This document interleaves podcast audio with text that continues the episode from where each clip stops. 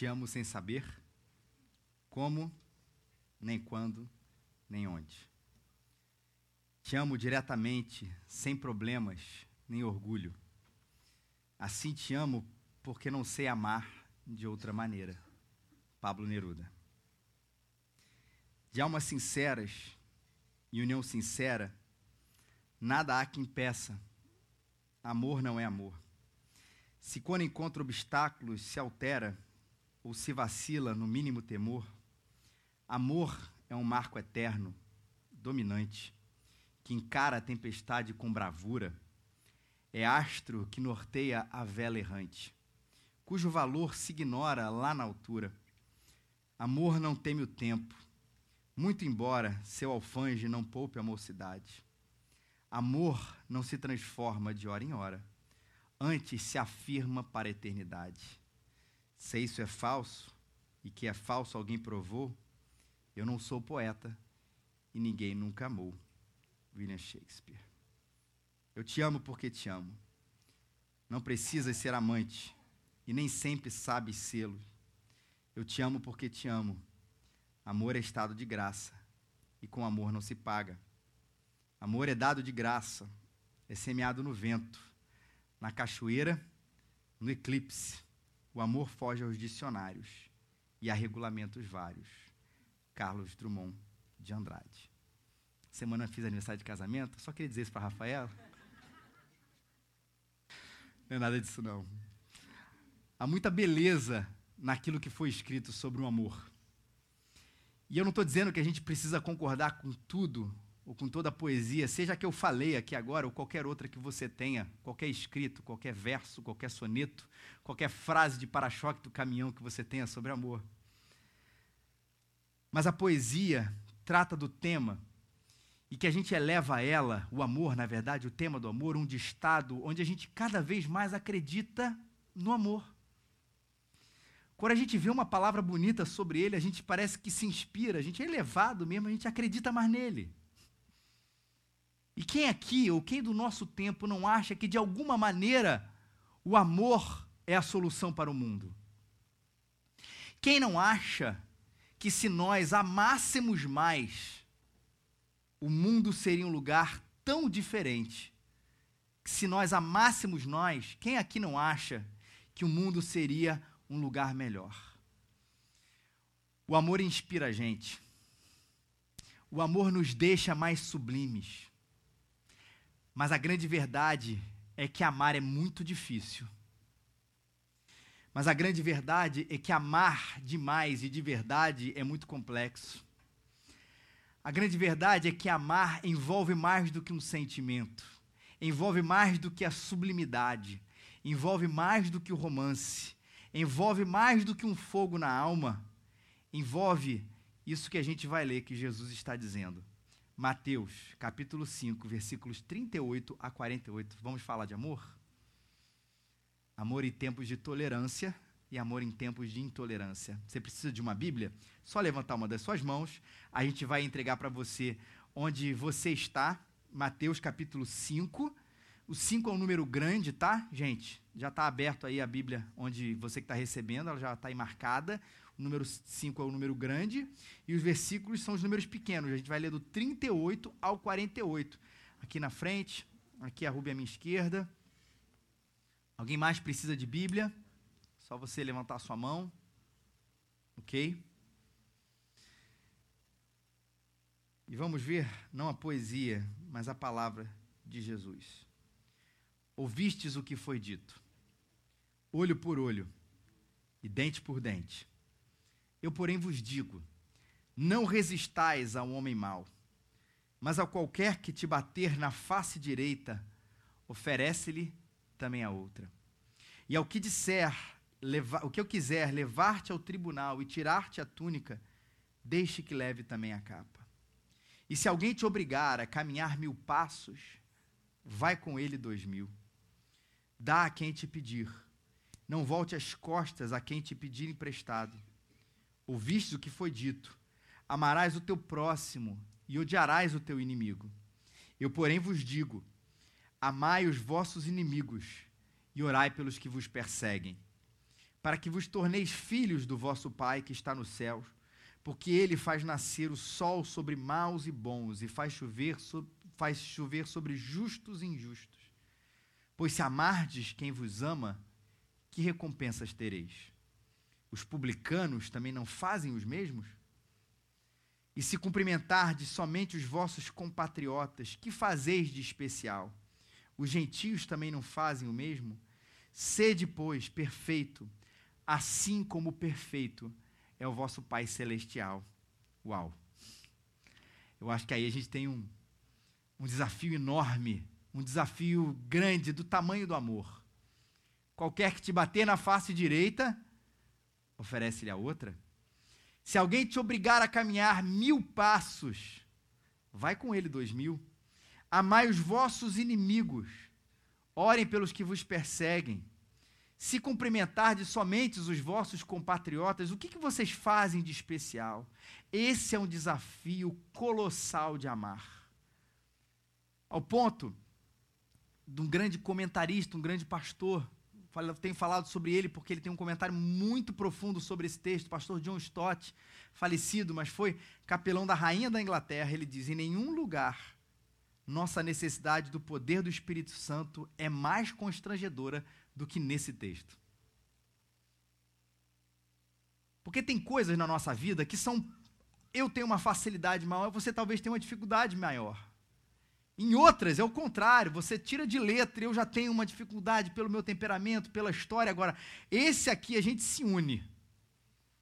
Ninguém pode ler esse texto aqui, eu acredito, e falar assim: não, pastor, isso aqui é fácil. Eu faço desde que eu nasci. Está aqui, ó. Deixa eu te dar essa aula. Não da explicação do texto, mas de como você consegue cumprir tudo isso, porque é muito difícil. Jesus começa citando uma antiga lei, famosa, famosa até hoje em dia, olho por olho, dente por dente. Já explicamos isso num dos primeiros sermões aqui, mas eu vou explicar de novo aqueles que não estavam aqui, para relembrar você. Lembrando que o objetivo dessa lei, dessa palavra, olho por olho, dente por dente, não era promover a violência. Ao contrário, é para frear a violência, frear a injustiça. Em primeiro lugar, é para estabelecer a justiça porque alguém era punido, o erro não era deixado para trás, e outro, refrear a vingança, principalmente o olho por um olho, um dente por um dente. Lembra que não é uma cabeça por causa de uma unha. Não era prisão perpétua por causa de uma lata de leite que foi roubada. Estabelecia-se a justiça, mas também estabelecia a proporção dela para que a vingança não fosse maior do que a própria justiça. Por isso, um olho por um olho, um dente por um dente. Só que, para variar, e Jesus nessa sessão está lidando com muita gente religiosa, que, como a gente tem dito aqui, domingo após domingo, pegava as coisas que eram escritas e queriam fazer o mínimo, o mínimo possível, e se safar, achavam que se salvavam diante da, de Deus diante da religião, fazendo aquela interpretação que eles tinham a respeito de determinados textos. E Jesus pega esse aspecto legal e traz para o nível pessoal e para o aspecto espiritual, que é um pouco diferente.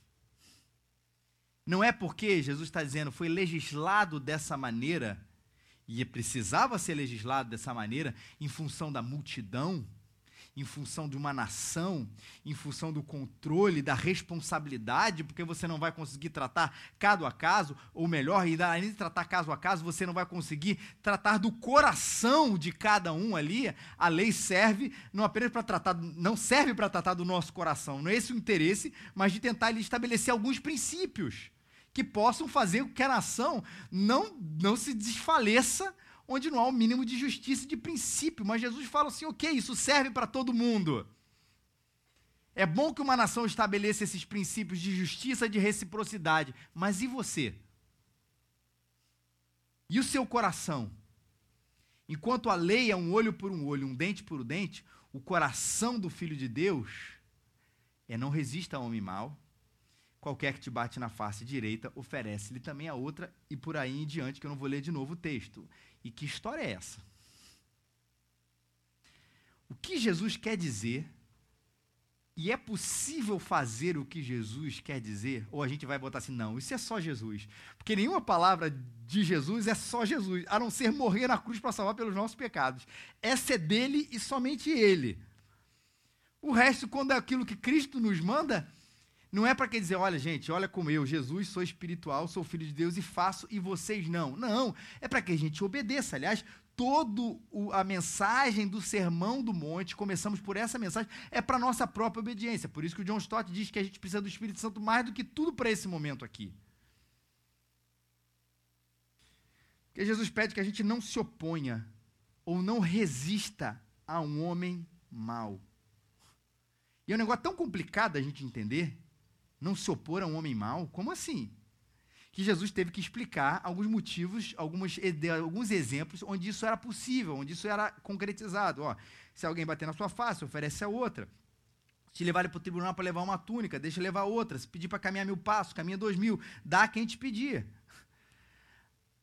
Fica uma ideia de que a gente tem que aceitar qualquer coisa de qualquer pessoa. Não é verdade?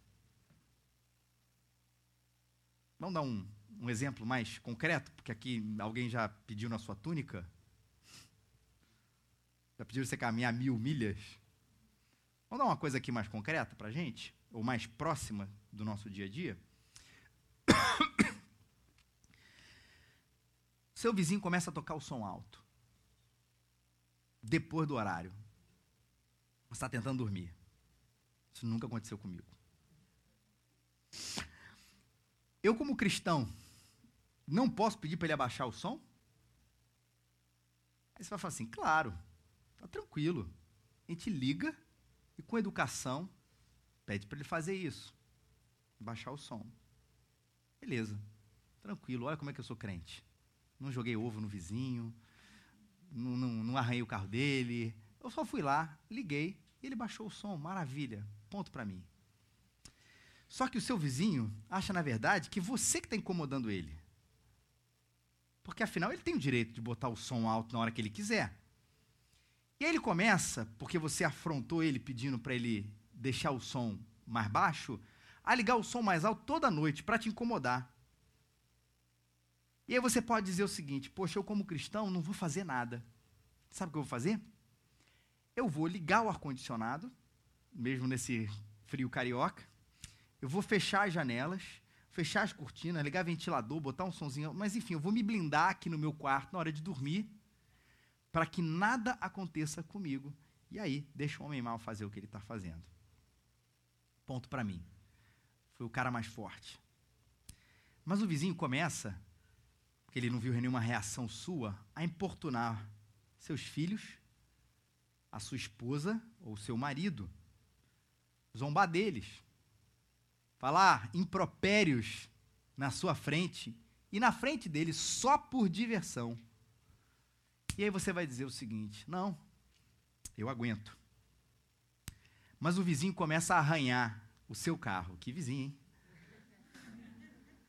Começa a arrombar sua casa e começa a extrapolar os limites bizarros aí da sua sanidade física Aplica isso a você. Se for um caso de racismo ainda, o que, que você vai fazer quando chegar nesse último nível? Posso revidar? Jesus está me ensinando uma certa dose aqui de pacifismo. A princípio parece que sim, não parece? Mas vamos olhar a vida de Jesus. Se Jesus tivesse ensinado o pacifismo, ou essa omissão diante da maldade, ou não fazer nada diante da maldade, Jesus teria expulsado os vendilhões do templo, esparramado o dinheiro deles e revirado a mesa deles? Ou ele teria dito: deixa isso com Deus? Jesus se ele simplesmente ensinasse esse, essa omissão diante da maldade, ele teria chamado as pessoas de hipócritas, filhos do inferno, guias cegos, tolos, cegos, sepulcros caiados, serpentes e raça de víbora? Se Jesus tivesse ensinado absolutamente que a gente não deve, se tivesse ensinado que a gente não deve fazer absolutamente nada, Paulo teria falado sobre o governo em Romanos 13, 14, 13, 4, o seguinte: porque o governo, porque a justiça, a autoridade, perdão, na verdade, ela é serva de Deus para o teu bem.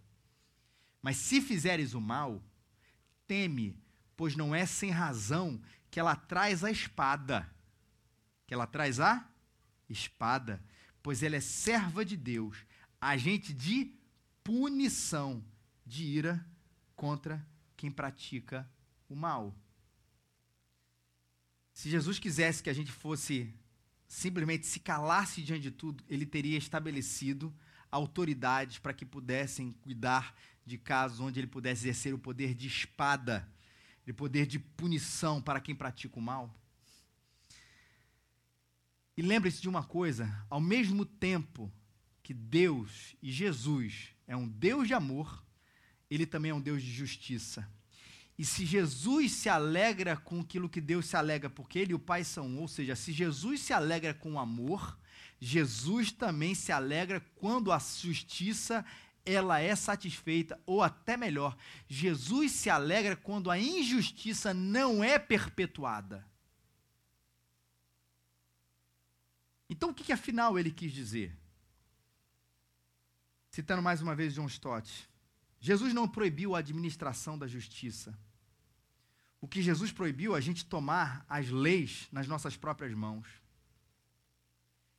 E nós não devemos, sim, aí ele fala, retribuir o mal com o mal, mas suportá-lo e assim vencer o mal com o bem. E eu li uma pergunta: o que é o bem? Deixa eu lhe fazer uma pergunta. O amor faz parte dessa palavra bem?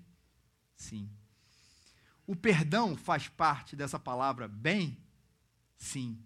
A justiça faz a parte dessa palavra chamada bem? Ou apenas o bem é esse amor que ele é passivo, tolerante o bem também é quando a justiça, não a vingança, lembra mais uma vez, ela é satisfeita, ela é colocada, ela é estabelecida. Quando você vence o mal com o mal, sim, isso é vingança, é contra aquilo que Deus quer da gente. Mas quando você vence o mal com o bem, isso não é sinônimo, mais uma vez, de distribuir flores mas sinônimo de, primeiro, buscar a justiça, como ela deve ser feita, e quando ao nosso alcance, buscar, inclusive, a reparação da pessoa que nos fez o mal. Quando eu digo quando possível, porque isso de fato não nos cabe reparar o coração de ninguém, isso é fruto apenas do Espírito Santo. Só Jesus pode transformar o coração de alguém, mas nós podemos ser agentes de Jesus, nesse caso, falando do Evangelho, falando do Cristo que transforma. Ou seja, trazendo para mais um exemplo, uma pessoa faz o mal, você denuncia, você busca a justiça, você está fazendo bem. Você visita na prisão, você fala de Jesus, você chama para essa pessoa para a transformação que só em Jesus Cristo existe, você está fazendo bem. Isso, gente, já é sublimemente difícil. Uma pessoa faz uma coisa errada na igreja, pública e notória, ela é afastada, mas ela é pastoreada pela igreja para as volta dela aos caminhos de Jesus. A gente estabelece a justiça e a gente estabelece, aqui nesse caso, esse bem, o amor e o perdão.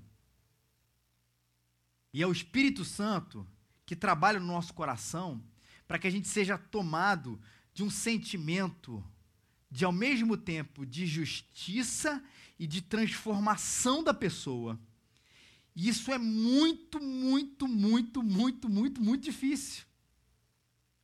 Porque o que a Bíblia nos conta sobre nós mesmos, nós mesmos é que na nossa carnalidade, o que a gente quer em primeira vista é vingança. O que a gente quer de primeira vista é a nossa justiça com as nossas próprias mãos ser estabelecidas. Até nesse caso, por exemplo, se alguém te bater da outra face, é sempre bom explicar esse texto, que na verdade o que Jesus está dizendo aqui não é, poxa, o cara te bateu, eu falo assim, pô, bate de novo. Mas não vou entrar nessa briga com você. É isso que Jesus está dizendo. Vou te chamar, eu sempre falo isso, é como se fosse a ideia de vou te chamar para um duelo. Vem aqui bateu na cara do outro. Vem brigar. Não vou. Não vou entrar nessa. Sim, eu serei o cara mais alto aqui nessa expressão. Você, uma pessoa maior, com coração mais de Jesus parecido. Agora, não pense que essas coisas ficam baratas, porque ficam. Não vou dizer em cada caso como se estabelece a justiça, porque o caso do vizinho é uma coisa, o caso de uma agressão física é, é, é, outra, enfim, são casos as mais diferentes possíveis. Questões familiares são outras, onde aí dificilmente há intervenção de alguém de justiça nesse caso, quando é relacionamento, quando é pai e filho, marido e mulher, irmão e irmã, mas a gente precisa buscar a justiça e ao mesmo tempo, e isso é difícil, a gente olhar para a pessoa e falar assim: eu quero, eu desejo, eu oro para que você seja transformado. O maior grande exemplo disso é Martin Luther King. Quando a gente lembra de Martin Luther King, a gente vai lembrar de Eu Tenho um Sonho. O grande discurso dele. Mas ele foi preso mais de 20 vezes. Ele foi esmurrado, esfaqueado, recebeu ameaça de morte. E uma vez ele escreveu dentro de uma cadeia: O ódio multiplica o ódio em uma espiral descendente de violência que é exatamente tão perigoso para a pessoa que odeia como para a sua vítima. Mas, acima de tudo, o amor é a única força capaz de transformar um inimigo em um amigo, pois ele tem poder criativo e redentor. Ele disse: enfrentar o ódio com amor, e a nossa vitória será uma vitória dupla, pois vamos ganhar não apenas a liberdade, mas também os nossos opressores. E aí você está falando de alguém que, de causa, sabe o que está falando. Não é apenas a gente vê muito o idealismo de Luther King e a luta dele como se estivesse sempre sendo uma coisa muito positiva para ele mesmo. Que coisa boa.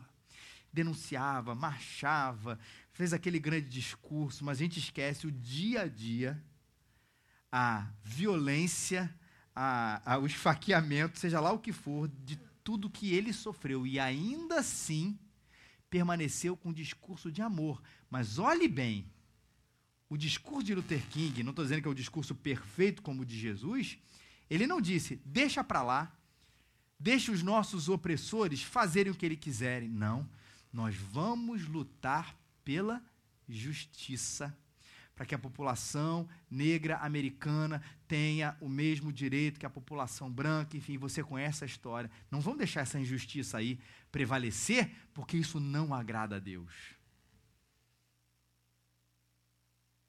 Por isso, por favor, não pegue esse texto de Jesus como um texto ensinando você a ser uma pessoa passiva.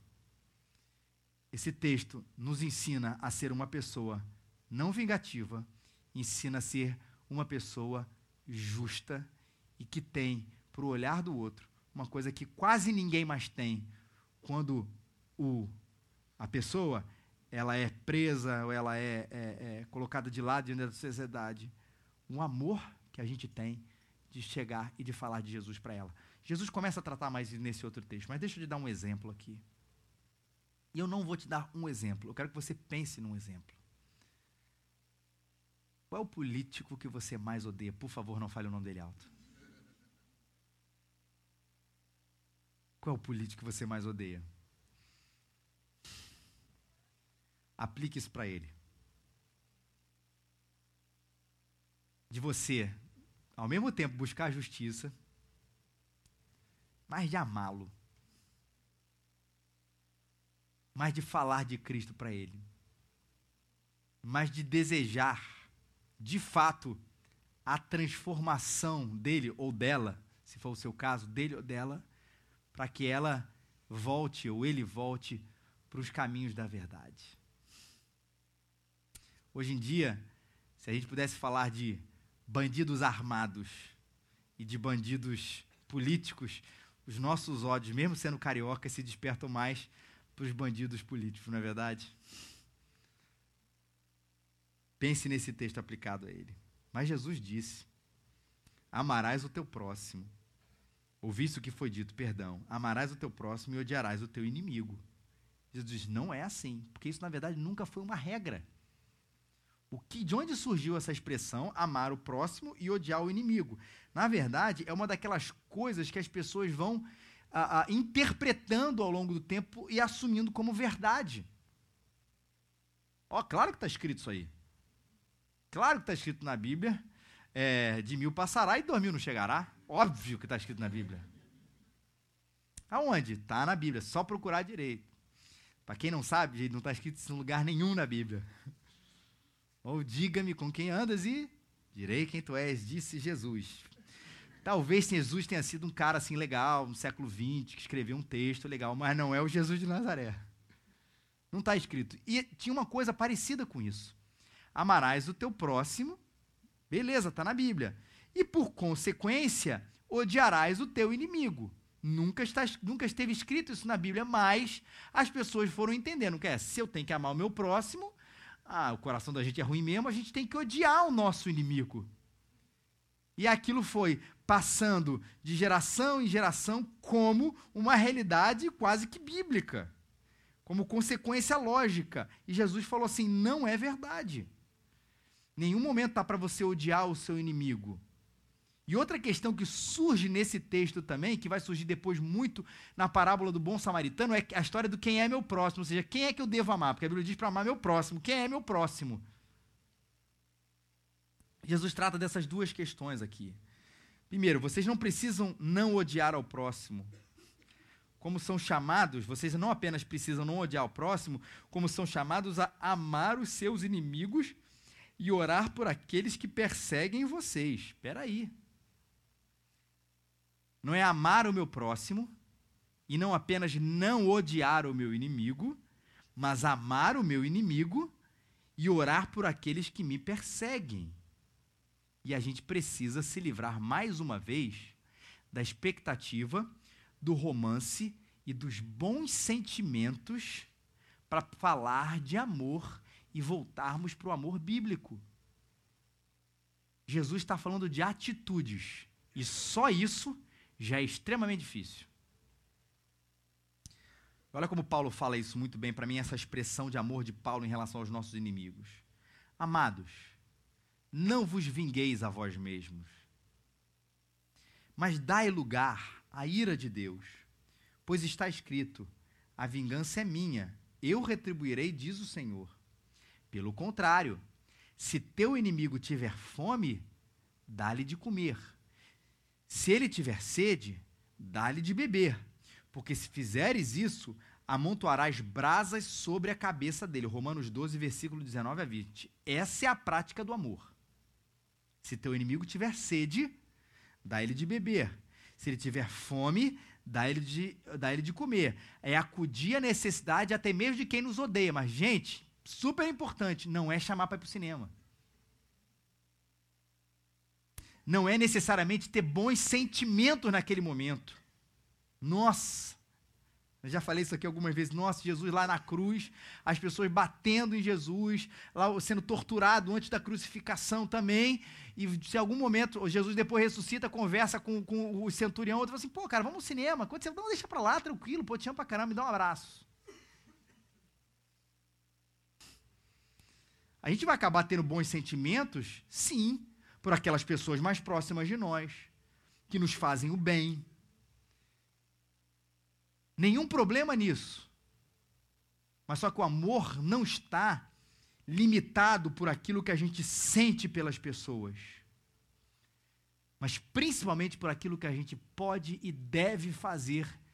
E olha que isso já é difícil pra caramba, gente, por aqueles que nos perseguem e pelos nossos inimigos. Porque você vai falar assim: ah, se é para dar um copo d'água, é tranquilo. Mas pense no inimigo ruim mesmo. daquele que você desejou a morte. E morte mesmo. Ou de que você desejaria, de acordo com aquilo que ele fizesse. Só está você e ele no deserto. Você tem um galão de água.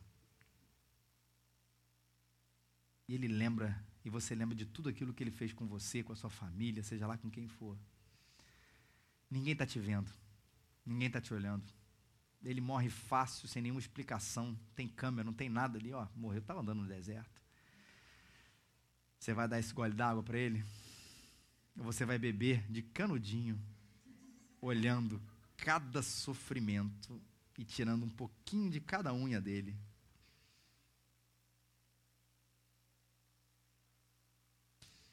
E é difícil perceber que isso não tem uma ligação direta com a gente. Sabe por quê? Porque Jesus, quando fala sobre, sobre o ódio, principalmente a questão da perseguição, ele vai falar o seguinte: se o mundo vos odeia, sabeis que primeiramente odiou a mim.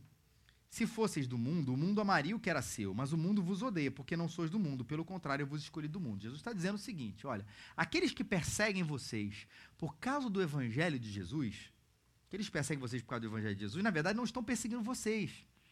Eles primeiramente odiaram a mim. E eles, por consequência, estão odiando vocês. Isso está em João 15, 18 a 19. Aí você assim, poxa, que boa essa explicação. Na verdade, quando estão me perseguindo por eu ser cristão, não é por minha causa, até porque eu não sou nada, mas é por causa de Jesus Cristo. Ok. Só que na hora da perseguição, na prática, ou no concreto, não na prática, não é Jesus que está sendo perseguido, é você. Assim, ó, não é comigo não, é culpa meu, meu Deus aqui do meu lado, ó. Você vai ser perseguido. Não é por sua causa, é por causa de Jesus. Mas é você que vai sofrer essas, essas agruras. E aí não levar isso para o lado pessoal é muito complicado. O que torna a atitude de amor com quem nos odeia e quem nos persegue extremamente difícil. Agora, olha que coisa poderosa. Esse amor que é tão profundo, tão imenso e abraça-nos. Foi exatamente isso que ele fez com a gente. Porque dificilmente haverá quem morra por um justo. Pois talvez alguém até ouse morrer por quem faz o bem. Paulo está falando sobre a morte de Jesus. Mas Deus prova o seu amor para conosco ao ter Cristo morrido por nós, quando ainda éramos pecadores. Assim, pois, justificados, assim agora, justificados pelo seu sangue, muito mais ainda seremos por ele salvos da ira. Porque se nós, quando éramos inimigos, fosse, fomos reconciliados com Deus pela morte do seu filho, muito mais estando já reconciliados, seremos salvos pela sua vida. Faça isso pelas outras pessoas, porque foi exatamente isso que Cristo fez por você. Dificilmente alguém morreria por outro. Mas talvez, Paulo diz, até alguém morra por alguém que faça o bem, como um gesto nobre, um gesto de bravura, um gesto de coragem, um gesto de altruísmo. Agora, você dar a sua vida por alguém que te odeia, você dar a sua vida por um inimigo, ah, isso não dá, isso não dá. Jesus está dizendo assim: eu fiz isso por você. Eu fiz isso por você. E nos pede ainda para orar por aqueles que nos perseguem. teólogo muito antigo chamado Crisóstomo diz que esse é o ápice do autocontrole, quando você ora por aqueles que perseguem você. E não é orar assim, Senhor, mata aquelas pessoas que nos perseguem. Não é essa oração, não. Porque se amar, pode ser para a justiça, nenhum problema. Mas Jesus também está falando que é uma maneira de abençoar aquelas pessoas que nos perseguem, que isso transforma o nosso coração.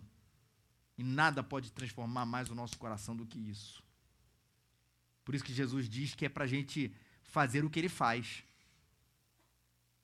Quando, nesse texto, diz que ele faz nascer o sol sobre maus e sobre bons, e faz, faz chover sobre justos e injustos. O sol e a chuva, como sinônimo da bondade, a gente chama de graça comum, mas da bondade que Deus dá para pessoas boas e pessoas más, ou justos e injustos, aqui na nossa linguagem humana. Se ele faz isso, ore também por quem persegue você. E olha que esse negócio é difícil. Especialmente quem nos persegue, nos persegue há muito tempo. E a gente não está falando só de, de bullying na adolescência, mas está falando às vezes de questões familiares, cuja perseguição ela se torna mais assombrosa para a gente do que qualquer outra coisa.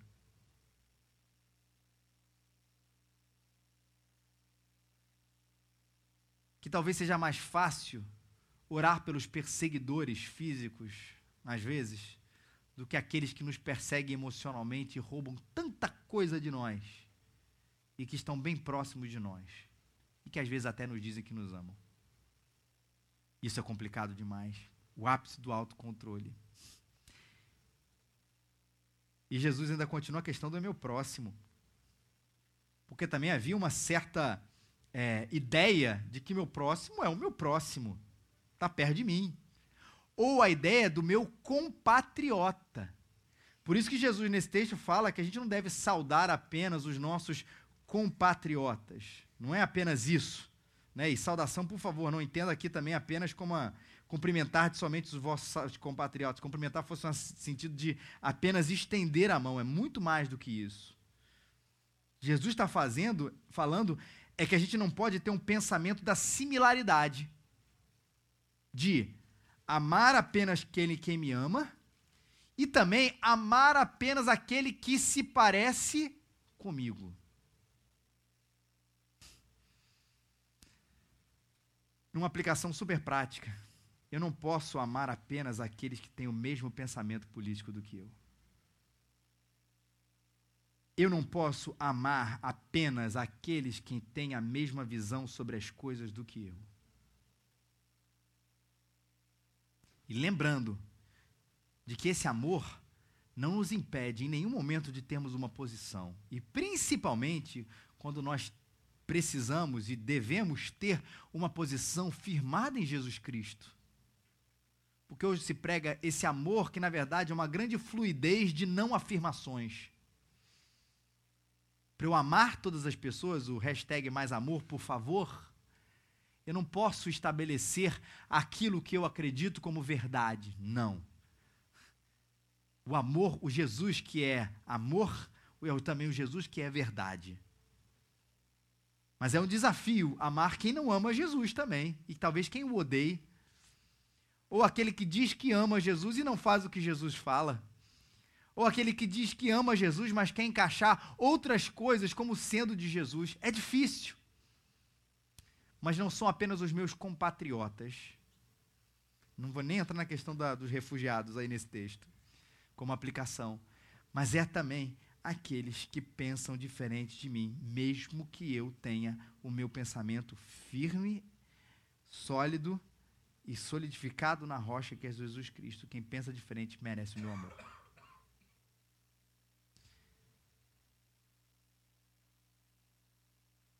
Próximo é toda criatura a quem Deus nos chamou para amar. O próximo é o vizinho chato. O próximo é a criança que passa fome. O próximo é o colega de trabalho. O próximo é o radical. O próximo é o covarde. Porque Jesus tem chamado gente assim ao longo do tempo.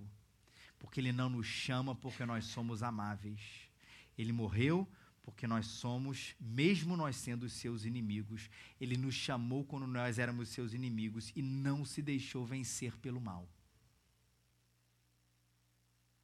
Morreu na cruz para dar o que temos de, o que ele tinha de melhor para nos oferecer, a sua salvação. Por isso, o nosso desafio tremendo e difícil de ser como ele. De amar os nossos inimigos de orar por aqueles que nos perseguem, de vencer o mal com o bem, não como sinônimo de passividade, mas de justiça e de transformação. Por isso, e aqui eu termino, não te deixes vencer pelo mal, mas vence o mal convém. Essa é a revolução. Vamos ficar de pé.